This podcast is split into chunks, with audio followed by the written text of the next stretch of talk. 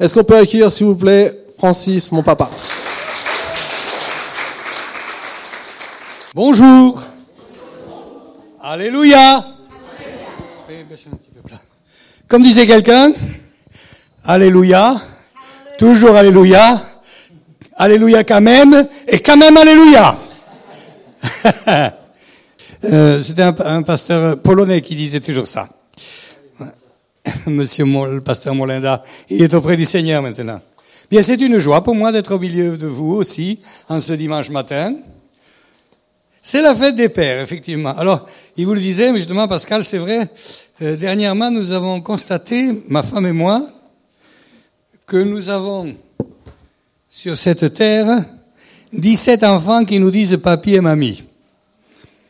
Parce que nous avons eu, on a fait des, mais on a fait des photos il n'y a pas très longtemps parce que nous avons, quand nous étions encore euh, à Paris, que nous habitions à Épinay-sur-Seine, nous avons hébergé une euh, une pakistanaise qui euh, qui était de famille pakistanaise au, au, Pakistan, qui est venue ici dans le cadre d'Erasmus, payé par les, les, pour faire des études. Elle a fait des bonnes études. Et puis, elle a fait un master en communication internationale. Et puis elle a fait ses devoirs avec un, un camarade de classe qui lui était éthiopien orthodoxe. Et puis euh, elle a fini. Alors elle a fait les devoirs et puis malheureusement, enfin après, euh, c'est dangereux, n'est-ce pas? Voilà. Et puis alors, elle est venue chez nous à la fin de ses études parce que elle nous a dit qu'elle ne pouvait plus euh, rester à sa chambre d'étudiant. Si elle pouvait rester chez nous, elle voudrait faire un, peu d'expérience dans, dans la France avant de repartir. Nous, on a dit oui. Enfin, j'ai demandé à, ma, à, madame, ma femme, parce que dans la maison, après, euh, c'est madame qui gère. Hein.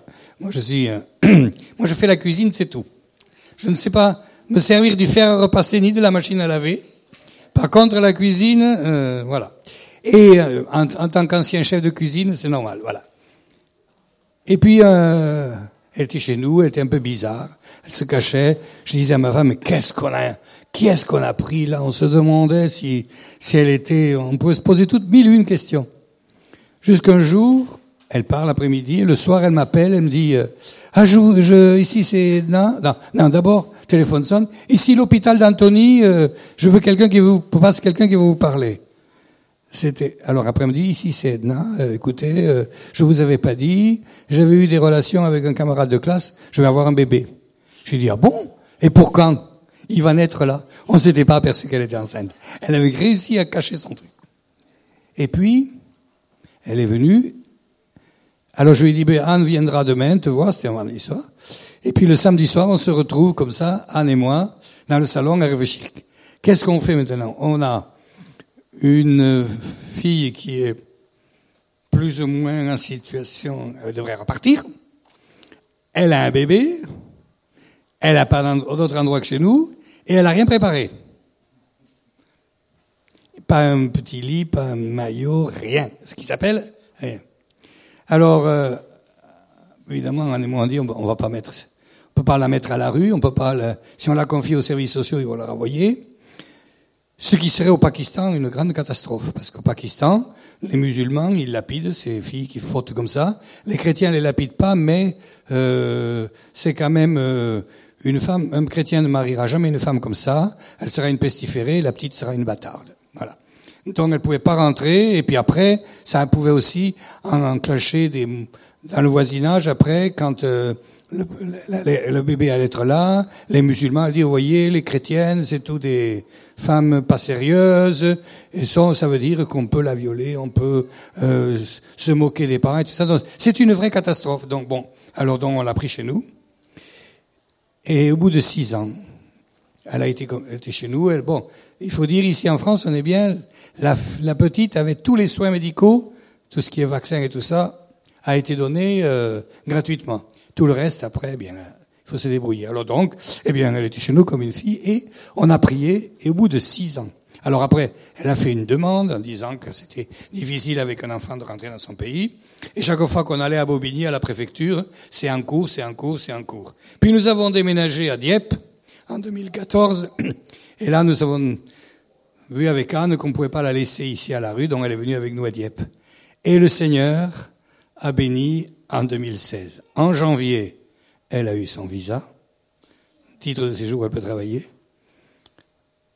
Fin mars, début avril, c'était pas un poisson d'avril, un jeune de la région diepoise, un petit Français qui cherchait depuis longtemps euh, chaussures à son pied, est allé lui déclarer son amour. Et au mois de juin, elle a un emploi dans le car ferry qui va de Dieppe à New Haven, en Angleterre. Et donc nous avons fait les, les, fiançailles, et aujourd'hui elle, elle est, mariée. C'est une belle histoire qui se termine, une belle histoire de migrants qui se termine bien. Ça existe en France, vous pourrez le dire. Il y en a aussi des histoires de migrants qui se terminent bien. Et puis là, on a fait des photos.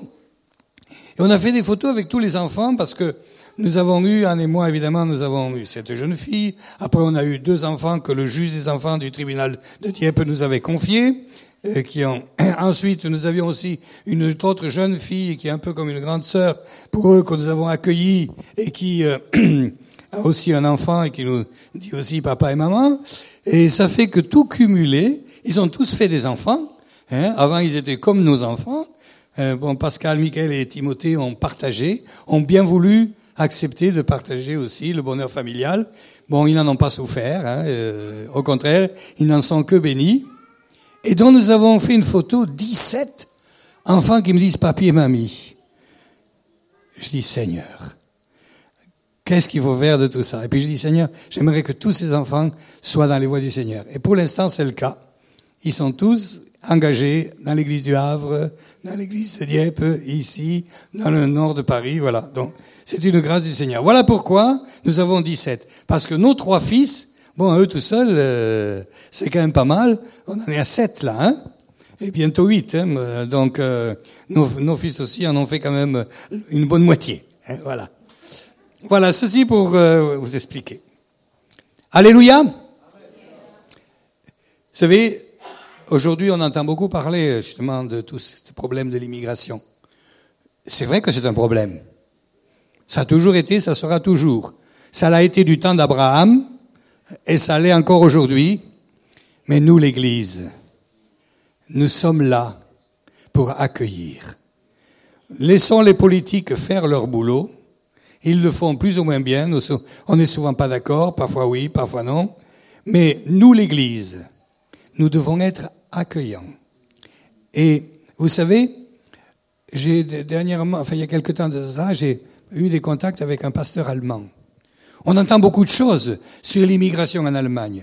Savez-vous qu'aujourd'hui, depuis que Angela Merkel a accepté là ce petit million de migrants, des milliers et des milliers de musulmans sont devenus chrétiens? Des milliers de musulmans. On ne le dit pas assez. On ne le dit pas assez.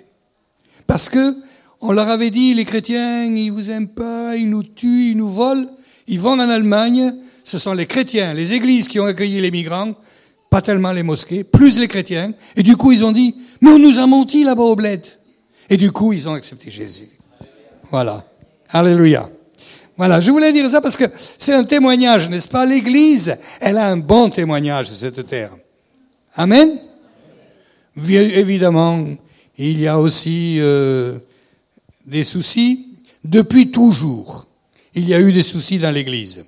Lisez l'Épître aux Corinthiens.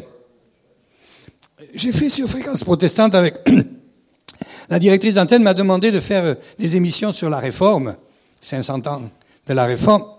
Elle voulait un pasteur pentecôtiste et un pasteur réformé qu'ils fassent ensemble, parce qu'elle voulait les deux regards. Et figurez-vous que, dont on a fait, on a, travaillé là-dessus, et en travaillant là-dessus, j'ai remarqué une chose. Des problèmes dans l'Église, ça a commencé du temps des apôtres. Lisez Acte 15 pour la circoncision. Savez ce qu'il est écrit? Ils ont, il y en a qui disaient il faut qu'ils se soient circoncis, d'autres non on a, ce jour-là, heureusement que ce, que ce conseil des, des, des, apôtres à Jérusalem a pris la décision de ne pas imposer la circoncision. Sinon, aujourd'hui, ça serait difficile d'évangéliser et de dire aux gens, venez à Christ, parce que tous les hommes qui viendraient à Christ, on lui dit, oui, venez à Christ, mais d'abord, vous allez passer à l'hôpital, vous faire circoncire. Heureusement, heureusement que acte 15 Il nous est dit, il y a eu un vif débat. Vous savez, quand le terme vif, c'est, ça veut dire qu'ils sont pas faits comme les Suisses. Il faudrait bien, il faut voir ce qui se passe. Non, c'était vif. Et ainsi, nous voyons depuis toujours. Mais, l'église, elle est victorieuse. Elle va de l'avant. Alléluia. L'église va de l'avant. Et ici a choisi le roi, l'église va de l'avant. Trop peu peut-être. Trop peu peut-être. Oh là, je ne sais pas euh, comment vous pensez. Nous espérons que bientôt une multitude d'hommes et de femmes vont se convertir. Vous savez que ça vient. Vous savez que ça vient. Oui, ça vient. Ça vient. Bientôt. Amen. C'est pas moi qui le dis, c'est la parole de Dieu. Dans les derniers temps, dit Dieu, je répandrai de mon esprit sur toute chair. Vos fils et vos filles prophétiseront. Vos jeunes gens auront des visions. Alors, ce passage, où je l'ai trouvé? Acte 2. Et que dit Pierre? C'est la prophétie du prophète Joël. Et quand vous regardez la prophétie du prophète Joël, bon, il parle pas des langues, mais il parle de l'effusion du Saint-Esprit. Et il nous est dit sur toute chair. Puis vous regardez Pentecôte, on, considère parfois comme historique la première effusion du Saint-Esprit, mais c'est loin d'être sur toute chair. Ce qui s'est passé à Pentecôte, c'est grandiose, parce que c'est la naissance de l'Église, mais c'est loin du tout de chair. C'est quelques dizaines de milliers de Juifs habitant Jérusalem, la Samarie et la Judée, et tout autour. C'est pas le tout de chair. Le tout de chair vient encore. Alléluia. Alors maintenant, euh, nous allons lire dans Luc 15. Alors je me suis dit, c'est la fête des pères, il faut que je fasse leur fête aux pères qui sont ici. Je suis sûr que ces dames vont être contentes de, de la prédication. Elles, elles, diront à leur mari, mais il l'a dit, hein, il l'a dit, hein. Moi aussi, je suis marié. Elle me le dit aussi. Hein. Alors elle, elle me dit, c'est parce que après, des fois j'entends comme ça euh, le dimanche après-midi. C'est parce que j'ai entendu le pasteur dire ce matin à l'église. Alors donc je comprends tout de suite, Francis. Euh, voilà. Il y a une magnifique présentation du Père dans l'Évangile de Luc au chapitre 15. Il dit encore. Jésus est en train de parler de la joie qu'il y a dans le ciel pour ceux qui se convertissent. Et il donne trois petites histoires. Et ici, nous avons la troisième. Il dit encore, un homme avait deux fils. Le plus jeune dit à son père, mon père, donne-moi la part de bien qui doit me revenir, et le père lui partagea son bien. Peu de jours après, le plus jeune fils ayant tout ramassé, partit pour un pays éloigné où il dissipa selon son bien en vivant dans la débauche. Lorsqu'il eut tout dépensé, une grande famine survint dans ce pays et il commença à se trouver dans, le besoin. Il alla se mettre au service d'un des habitants du pays qu'il envoya dans ses champs garder les, pourceaux. Il aurait bien voulu se rassasier des carouges que mangeaient les pourceaux, mais personne ne en donnait. Alors moi, je suis fils d'ouvrier agricole. J'ai grandi dans le sud-ouest, entre Carcassonne et Castelnaudary, euh, dans le dans le l'Aude. Et mon père avait un cochon. C'était la tradition quand j'étais petit. On élevait un cochon et après on le tuait et on le on le mangeait. On faisait du bon euh, jambon séché, de la bonne saucisse sèche, etc., etc. Mais j'ai jamais eu envie, jamais eu envie d'aller manger ce qu'on donnait au cochon. Jamais. Mais lui, là, j'y pense souvent quand je lis ça, parce que d'aller, soigner le cochon, c'était, c'était dégueu. D'abord, ça sentait pas bon et tout ça. Et je me suis dit, quand je pense que, comment c'est, euh, mes fils, ils connaissent pas ça, ils n'ont pas été, euh, mais, mais, mais, comment c'est, ça sent mauvais, et comment c'est pas beau ce qu'on met dans l'oge du cochon, comment est-ce possible? Et vraiment, euh, chaque fois que je lis ça, ça me, ça me fait quelque chose à cause de mon enfance. Étant rentré à lui-même, il dit, combien d'ouvriers chez mon père ont du pain en abondance et moi ici, je meurs de faim.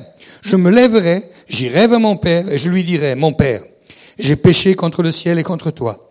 Je ne suis plus digne d'être appelé ton fils. Traite-moi comme l'un de tes ouvriers.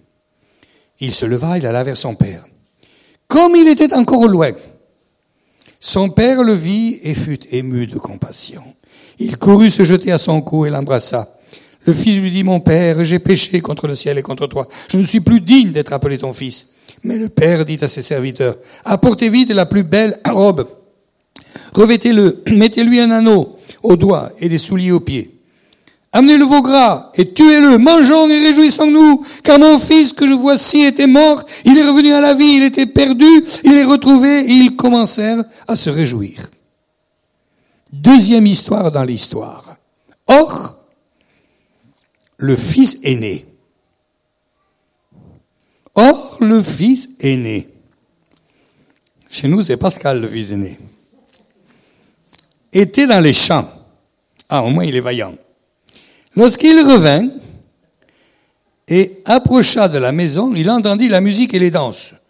Il appela un des serviteurs et demanda, qu'est-ce qui se passe ici? Ce serviteur lui dit, ton frère est de retour et ton père a tué le veau gras parce qu'il l'a retrouvé en bonne santé. Il se mit en colère, ne voulut pas entrer. Son père sortit et le pria d'entrer. Mais il répondit à son père, voici, il y a tant d'années que je te sers sans avoir jamais transgressé tes ordres, et jamais tu ne m'as donné un chevreau pour que je me réjouisse avec mes amis. Et quand ton fils est arrivé, celui qui a mangé ton bien avec les prostituées, c'est pour lui que tu as tué le veau. Mon enfant, lui dit le père, mon enfant, mais enfin, tu es toujours avec moi, et tout ce que j'ai, c'est à toi. T'avais qu'à le prendre. Il fallait bien s'égayer, se réjouir, parce que ton frère que voici était mort et qu'il est revenu à la vie, parce qu'il était perdu et qu'il est retrouvé. Alors, cette histoire, vous l'avez tous entendue dans une réunion d'évangélisation. Mais ce matin, je ne vais pas parler de l'enfant prodigue, je voudrais parler du Père dans cette histoire. Il y a beaucoup de choses qui nous parlent du Père. Et ici, il faut dire aussi, la manière dont Jésus parle ici de ce Père, on voit bien qu'il s'agit d'un Père pas comme les autres. Car quel Père va donner sa partie d'héritage au petit cadet là qui fait sa crise d'adolescence, hein, et quand il va lui dire donne-moi ma part, euh, moi si le, frère cadet de Pascal ou Timothée venait me dire donne-moi ma part d'héritage, je dirais tu attendras que je passe de l'autre côté. Pour l'instant, merci, le Seigneur m'a donné une bonne santé. Et donc, euh, on voit, ce n'est pas un père comme les autres. Et c'est la première des choses que je voudrais dire ici. Jésus parle de notre bon Père céleste, qui n'est pas un Père comme les autres, qui est le Père par excellence. Alors que voyons-nous ici dans cette histoire du Père? Le Fils vient et lui dit, donne-moi ma part. Alors lorsqu'on connaît un petit peu la tradition juive, vous savez que quand il y avait une famille, quand il y avait les filles, le fils aîné avait droit à trois quarts de l'héritage et le reste, le deuxième pouvait se, avait un quart. Donc le père lui a donné un quart. Mais ici, la première des choses que nous présente Jésus par rapport au père, c'est il dit, Père donne, et le Père donne. Le Père, le Fils demande, et le Père donne. Tu demandes, et il te donne. Et ici, nous allons un pas plus loin que la normale, parce que le Fils demande quelque chose qu'on ne demande pas normalement. Il faut vraiment être un vilain garnement, un fils ingrat, pour demander la part d'héritage avant que le Père soit mort. Et ici, Jésus veut nous dire, voyez le Père que vous avez. Il est bien plus grand que le Père terrestre. Il donne. Il donne. Alors on pourrait se dire, mais pourquoi donne-t-il? J'ai entendu une fois un prédicateur qui parle là-dessus, mais je trouve que c'est trop négatif. Mauvaise éducation. Il a trop cédé aux jeunes. Moi, je crois pas. Ça, c'est pas une bonne. Ça, c'est une exégèse intellectuelle digne d'un psycho. Bon. Vous savez pourquoi? Nous le voyons à la fin. Le père a donné à son fils ce qu'il lui a demandé, et apparemment il n'est pas appauvri.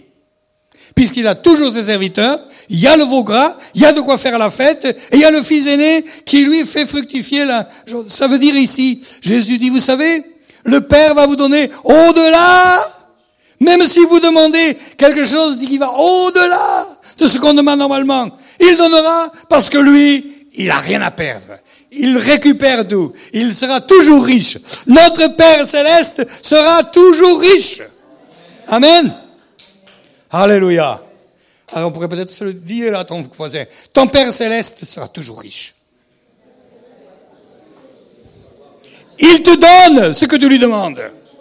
Il donne. Alléluia. Ça, c'est la première des qualités que nous pouvons lire ici sur euh, le, le Père. La deuxième chose que nous voyons ici, c'est que le Fils part avec beaucoup de sous. Mais s'éloigner du Père conduit au malheur. De riche, on devient pauvre. Quand on est loin du Père, on ne sait plus vivre. Qu'est-ce qu'il a fait loin du Père? Quelque chose qu'il n'a certainement jamais pu faire à la maison. Quand il était à la maison, il est certainement jamais allé voir une prostituée. Si tu t'éloignes du Père, tu ne vas plus te maîtriser. Et tu vas toi-même te prendre au piège des plaisirs de la vie.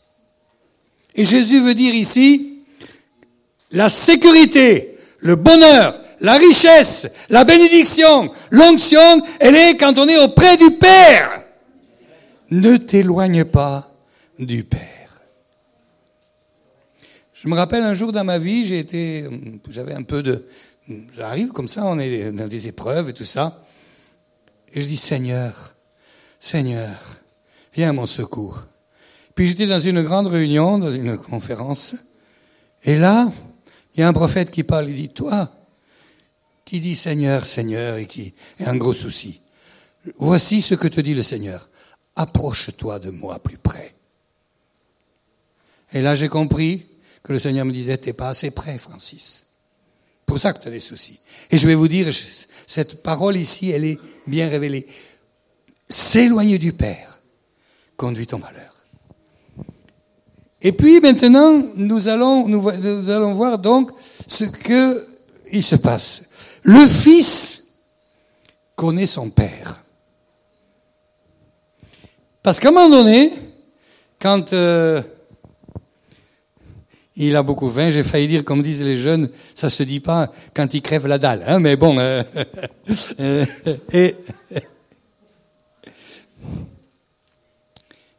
il s'est dit, je connais mon père.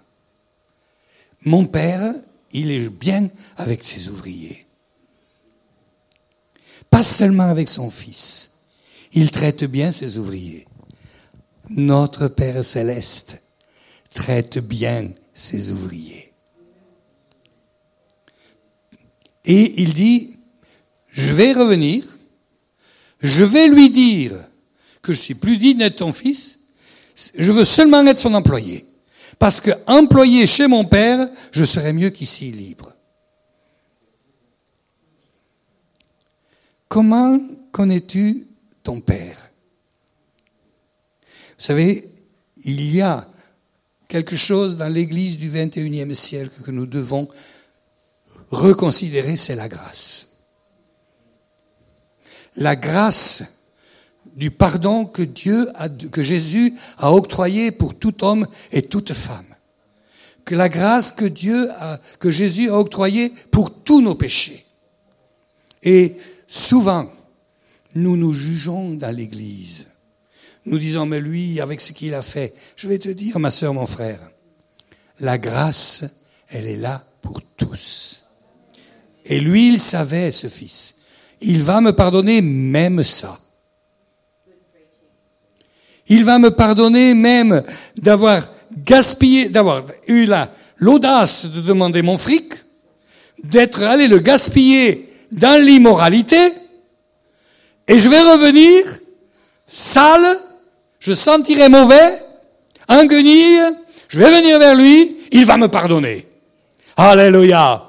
Ce matin, je te dis, ma soeur, mon frère, il te pardonne tous tes péchés, toutes tes iniquités. Il nous a tous pardonnés. Veillons à ne pas nous juger les uns les autres. Veillons à ce que nous ne portions pas un jugement sur celui qui a fait ceci, a fait cela. Il pardonne tout.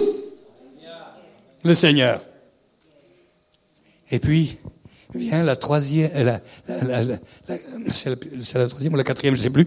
La prochaine chose sur le Père. Le Père attend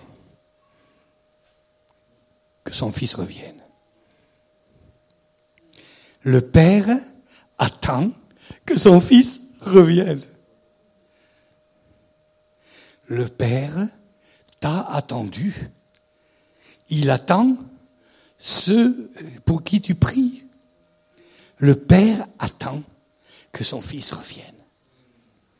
Alors, on le voit là parce qu'il nous est dit, comme il était encore loin, le Père le voit.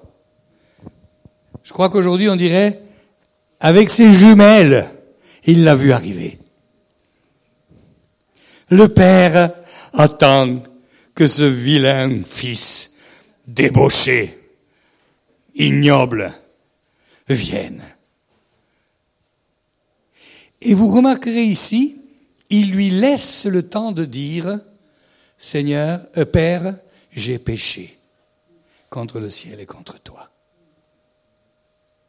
Et c'est intéressant dans cette, dans, cette, dans cette, phrase, il écrit, Mon Père, j'ai péché contre le ciel et contre toi, je ne suis plus digne d'être appelé ton fils. Et dès qu'il a eu dit ça, le Père a dit, bon, c'est bon, maintenant, réjouissons-nous. Alléluia. La repentance, la repentance, elle est toujours acceptée par notre Père céleste. Et quand euh, les conséquences qu'on aurait normalement du péché, eh bien, le Seigneur ne veut pas en entendre parler. Il ne veut pas entendre parler des conséquences. Il veut en délivrer. Il veut nous guérir. S'il été... Alléluia. À peine a-t-il dit ça. Je me souviens, je, quand je préparais là, je pensais à ça, je pensais qu'à notre deuxième fils, Michael, qui nous a fait beaucoup de soucis, hein, il n'a pas eu son bac. Hein. J'ai été au CPE plus d'une fois, je peux vous dire, à Épinay-sur-Seine, la CPE, la CPE et Anne et moi, on se connaissait bien maintenant, on se connaissait bien. Euh, la poste a bien travaillé avec les courriers, votre fils était de nouveau absent, etc. Je me suis exaspéré. J'ai coupé l'argent de poche. Il a dit, papa, parce qu'il a acheté des cigarettes, j'ai pas besoin de ton fric. Je sais pas comment il a fait. Il sait pas comment il a fait. Il allait travailler à Pomme de Pain alors qu'il était trop jeune pour gagner un peu de fric. Je sais pas comment il a fait. Après, euh, j'ose le dire, je lui foutu une raclée. Ça a fait peur à ma femme, c'est la dernière fois que je l'ai fait. Et euh, ça n'a servi à rien. Et un jour, j'ai dit à Anne, écoutez, écoute chérie, moi je crois que j'ai plus quoi faire. J'ai plus qu'à le tuer. J'étais un peu exaspéré, hein. Ça, c'est le tempérament du sud, du sud de la France. Hein. Vous savez, dans le sud, on est pas loin de l'Espagne, pas loin de l'Afrique. On a un petit peu, chez nous, le soleil brille aussi, hein. D'ailleurs, entre parenthèses, je suis né avec 40 degrés à l'ombre, un 22 juillet 1949, et ma mère m'a dit, l'année où tu es né, euh, il y avait plus de vin dans les chais que d'eau dans les puits, tellement c'était une année de canicule. Voilà. Et donc, on a un peu de tempérament. Mais ma femme, en bonne Suissesse, écoute chérie, je pense qu'on va prier un peu plus. C'est peut-être mieux.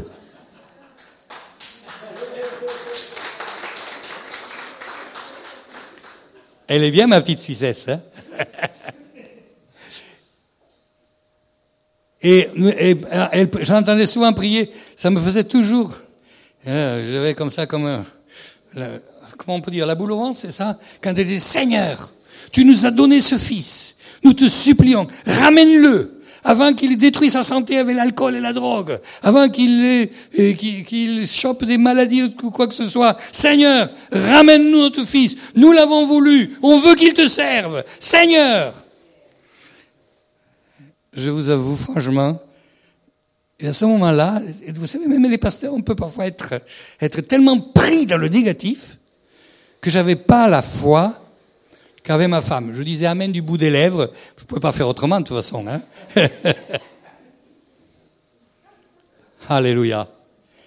Et maintenant, eh bien, nous avons, il va partir là, il a eu son visa. Euh, il va partir à l'école publique euh, de l'église Nouvelle Vie à Montréal euh, ce mois d'août, pour un an. Le Seigneur, le Père ramène. Et le Seigneur nous l'a ramené justement avant qu'il qu'il ait détruit sa vie. Alléluia. Prochaine chose ici qu'on voit concernant le Père, c'est que euh, Jésus dit ici quelque chose. Pour Dieu, pour ce Père-là, son Fils était mort et aujourd'hui il est vivant. Quand on est dans le péché, on est mort. Quand on revient vers le Père, on est vivant. Et je voudrais nous dire ce, ce dimanche matin, réjouissons-nous, comme le dit le Père ici, car son fils, ton frère, il dit au fils aîné, qui était mort, il est revenu vivant. Il est revenu à la vie. Maintenant, quand on se repent du péché, on revient vivant. Le péché nous tue.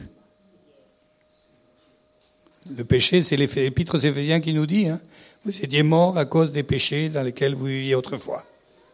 Le péché casse l'onction. Le péché détruit. Le, le, péché éloigne de Dieu. J'entendais hier justement sur Fréquence protestante un psychologue qui parlait du péché. Le péché, euh, parce qu'il semblerait que les philosophes grecs ne connaissaient pas ça, le péché.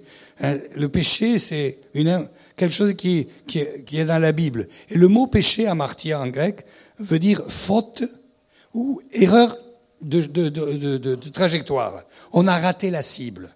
Nous, souvent, le péché, on pense euh, mal. Hein, mais dans l'original, le, le péché, c'est pas forcément d'avoir fait quelque chose de mal, c'est d'avoir raté la cible de ne pas avoir fait ce que Dieu demandait, de ne pas être dans le plan de Dieu, de ne pas être dans nos... Et nous le savons nous-mêmes. Nous avons toujours à nouveau des, des, situations où nous disons, ah, pourquoi tu t'es lâché? Oh là là, tu aurais dû te retenir. Oh là là, je, combien Enfin, bon, euh, évidemment, c'est les gens du Sud-Ouest comme moi qui, à qui ça arrive. Hein. Voilà. Ensuite, le Père, il, il, après avoir, après avoir donc pardonné, il se réjouit et après il redonne de la richesse. On tue le veau le meilleur. Le meilleur. Et pour terminer cette histoire du Père, j'aimerais arriver au fils aîné. Le grand frère. Seigneur, qu'aucun membre de cette Église, aucune sœur, aucun frère ici présent ne devienne un grand frère. Oui, bon, il y a aussi les grands frères dans les banlieues, ce n'est pas, ce n'est pas de cela que je parle, c'est du grand frère de la Bible. Le grand frère, lui, il n'a pas péché. Il n'est pas allé dans le monde. Il n'est pas allé fumer le joint. Il n'est pas allé dans les boîtes de nuit. Il n'a pas gaspillé son fric avec des prostituées. Le grand frère, il est là, mais il ne sait pas prendre l'amour du Père. Et là, nous avons donc ces deux exemples. L'un qui abuse de l'amour du Père et l'autre qui ne sait pas prendre l'amour du Père. Et vous savez, je vais vous dire, chers frères et sœurs, dans nos églises aujourd'hui, il y a beaucoup de personnes, d'enfants de Dieu, qui ne savent pas prendre l'amour du Père. Et il critique celui qui prend. Il critique celui qui prend, parce que lui-même ne sait pas prendre. Il dit, tu m'as jamais donné. Le père dit, mais t'avais qu'à prendre. T'avais qu'à prendre. Et je vais vous dire, chers frères et sœurs, aujourd'hui, l'église du 21e siècle, elle passe par un moment où on ne sait pas trop où cela va nous conduire. Mais nous voyons une chose, le Seigneur est en train de intensifier sa présence de l'onction du Saint-Esprit. Nous avons fait une expérience chez nous à Dieppe il n'y a pas très longtemps. On a eu une présentation d'enfants de jeunes convertis qui ont invité leur famille. Il y a un couple qui est venu et euh, on a eu le culte normal. Et puis, le beau-frère de la, de la mère des enfants qu'on présentait est venu me voir et m'a dit, vous savez, j'ai j'avais, j'ai hésité à venir. Je me suis dit non, non, je vais pas aller. C'est comme une secte là-bas. Et puis, euh, moi, je suis catholique. Euh, bon, il me dit mais vous savez, je suis venu quand même. Et depuis le début du culte, j'étais scotché. J'étais scotché. Ah, c'est bien, je vous. Ah oui, ah, ben, on va, on va continuer à venir. J'ai dit bon, ben c'est bien. Donc dans la semaine, dans ce cas-là, il faut battre le fer quand il est chaud. Je l'invite à casser une petite croûte, hein. Et puis il est venu manger. Et le matin, quand je priais pour lui, le Seigneur me dit, conduis cet homme à la conversion cet après-midi. Donc il vient, on parle, puis vers la fin, je dis, écoute, j'aimerais qu'on prie ensemble. Est-ce que tu veux donner ton cœur à Jésus? Il dit oui. Donc on, je lui fais répéter la prière de conversion. Ça se termine bien. Le dimanche matin, il vient au culte. Et puis, euh, on a une louange normale, c'est Sébrine qui faisait la louange. À un moment donné, on a un chant on sentait l'onction. J'ai même moi senti, j'ai dit, oh Seigneur, que ça fait plaisir de sentir l'onction dans un dimanche matin. Je lève mes bras, je ferme les yeux pour louer le Seigneur. Tout d'un coup, le nouveau vient me taper sur l'épaule.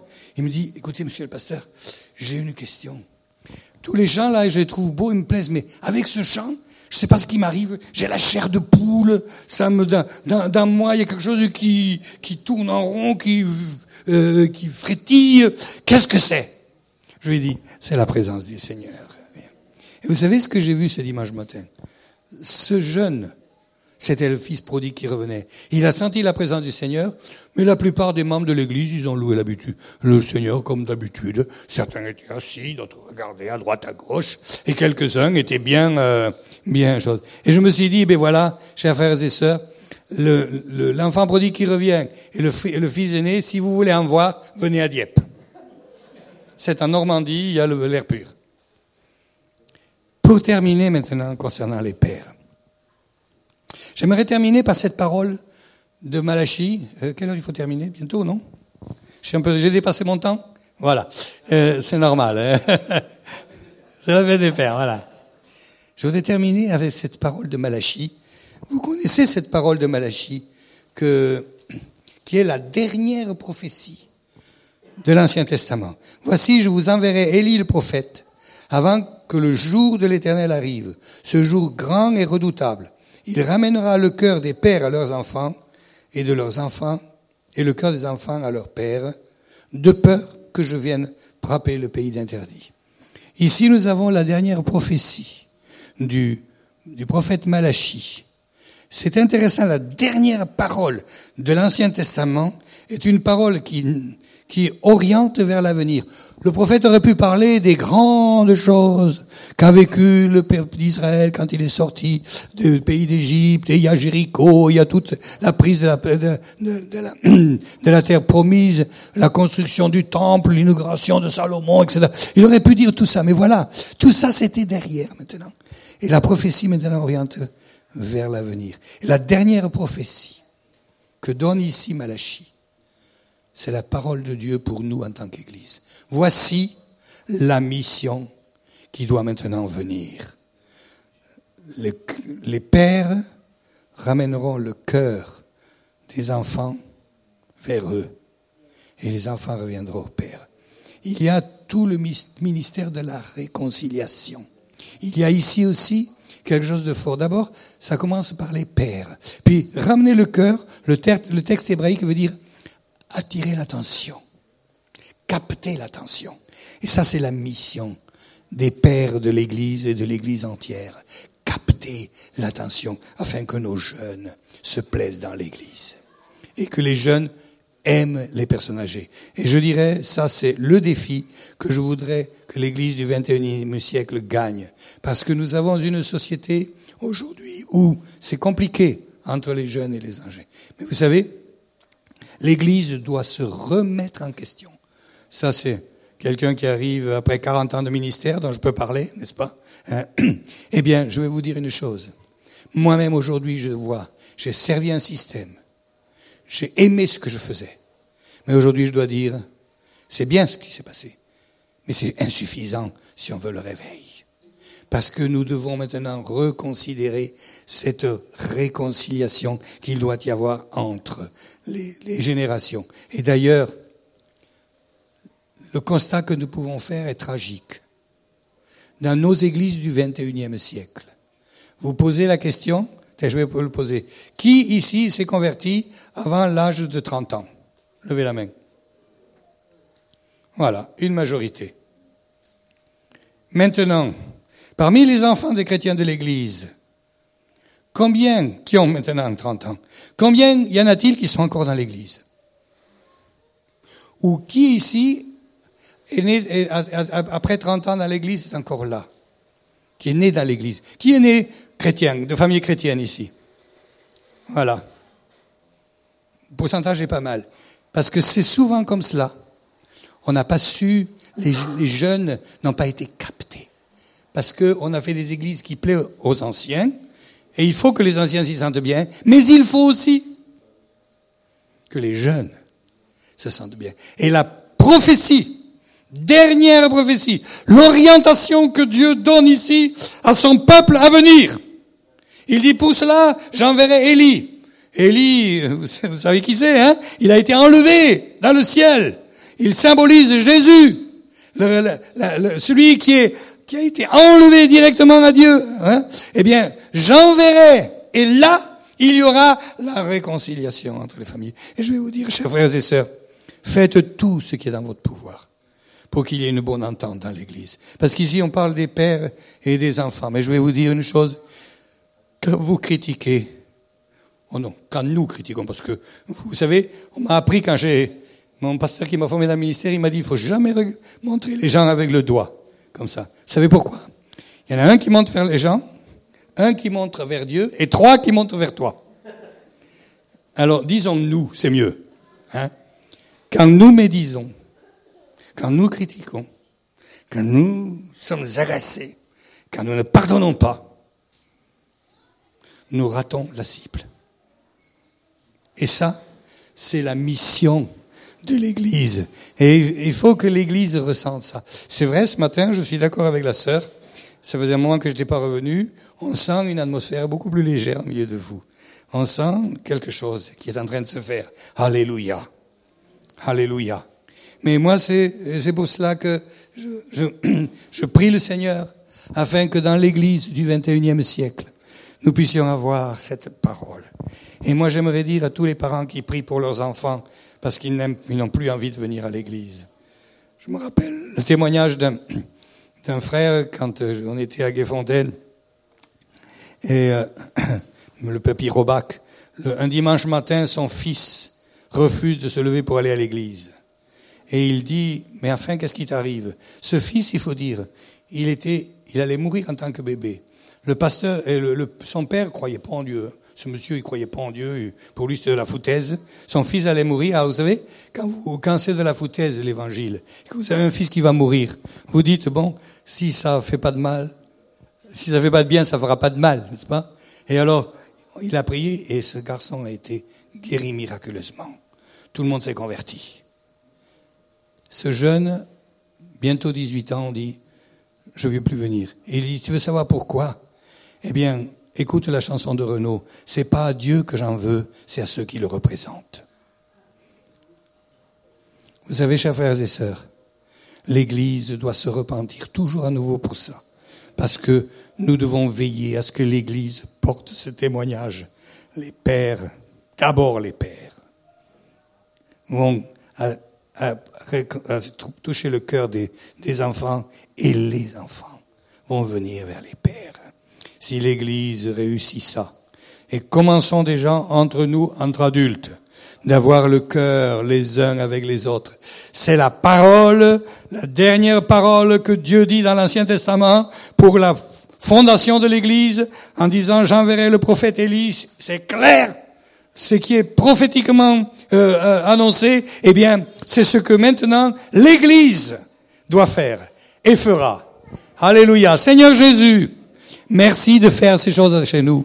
Merci Seigneur de nous réconcilier. Merci Seigneur de nous bénir. Merci Seigneur pour ton amour. Merci parce que tu es un Père qui donne au-delà de ce que donnerait un Père normal. Merci parce que tu es un Père qui attend ton enfant égaré. Merci parce que tu es un Père qui pardonne et qui nettoie, qui lave, qui donne un habit nouveau, euh, qui fait la fête, qui se réjouit lorsque nous revenons à toi. Et merci Seigneur parce que tu es celui qui nous donne la vie et la vie éternelle, l'onction du Saint-Esprit. Et Seigneur, je veux te prier maintenant, donne ton onction, donne ton onction sur nous,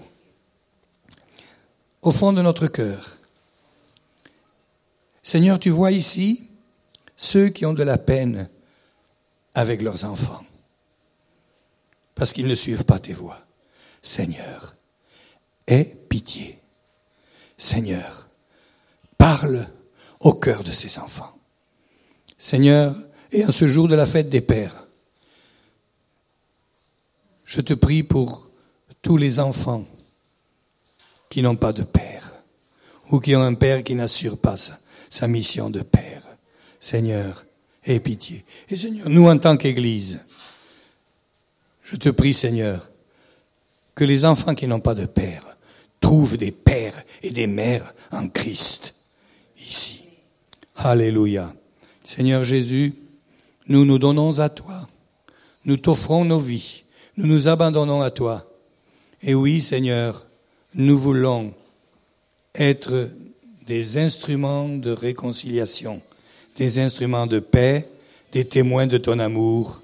Amen. Alléluia.